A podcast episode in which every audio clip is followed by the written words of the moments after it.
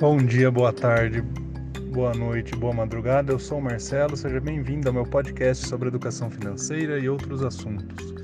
Bom, hoje eu vou falar sobre uma coisa chamada oferta e demanda. E talvez o último exemplo melhor acabado disso seja a questão das máscaras, né? Quando começou a pandemia, a obrigação de máscara tal, foi aquela correria, né? Não tinha máscara no mercado, as máscaras estavam custando uma fortuna uma caixa de máscara que custava, sei lá, 10 reais começou a custar 50 ou 100, enfim. Foi uma loucura. Por que isso aconteceu?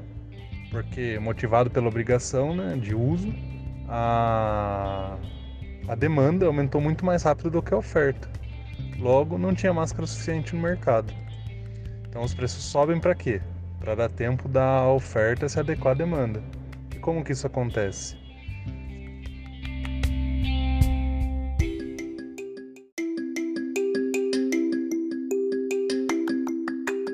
Da seguinte forma: a demanda alta, né, e os preços altos incentivam os produtores que fabricam, né, aquele item a direcionar seus esforços para fabricar mais ainda. Por quê? Para aumentar seus lucros.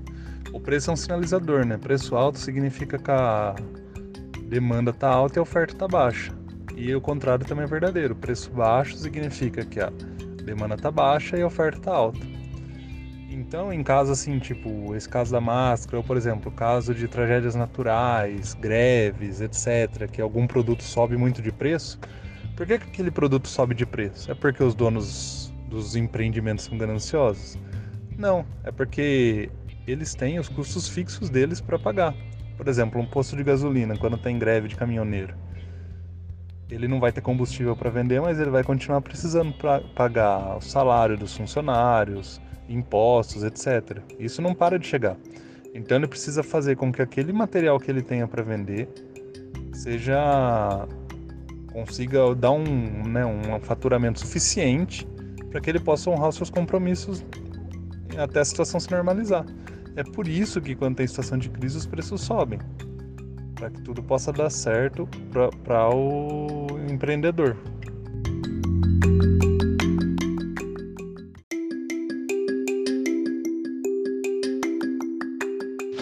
Para que nem falte itens para ele vender, porque se ele ficar sem vender, ele fica sem faturar, logo ele vai ter um caixa negativo, né? Porque ele vai continuar tendo despesas, água, luz, telefone, imposto, funcionário, só que ele não tem mais mercadoria para vender, então ele deixa de ter entrada. É por isso que os preços sobem nessas situações de crise, de falta de mercadoria. Uh, não é só aqui no Brasil, não. Um exemplo recente, nos Estados Unidos, Uh, acho que foi no furacão Sandy que atingiu Nova York. Posso estar enganado, mas foi alguma coisa assim. Os preços de combustível, por exemplo, subiram muito de água. Por quê? Porque não tem não tem mais do material e os donos de loja, de posto de combustível continuam precisando pagar seus custos fixos. Então, antes de falar que alguém é ganancioso só porque está aumentando né, o custo do, da mercadoria numa situação de crise, olha o outro lado.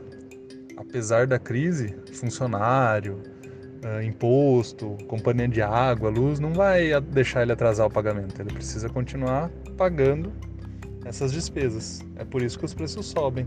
Beleza? Eu vou deixar no, nos comentários, né, no, aliás, na descrição deste podcast, a indicação de um livro. É, é Economia em uma única lição do Henry Hazlitt. Espero ter pronunciado certo. E também um texto falando sobre essa questão dos preços abusivos, beleza? Por hoje é isso. Para mais conteúdo sobre educação financeira, finanças, investimento, dinheiro, entra lá no meu podcast. O link tá no meu podcast, olha eu, no meu blog. O link está na descrição deste podcast. Um abraço, fiquem com Deus. Tchau, tchau.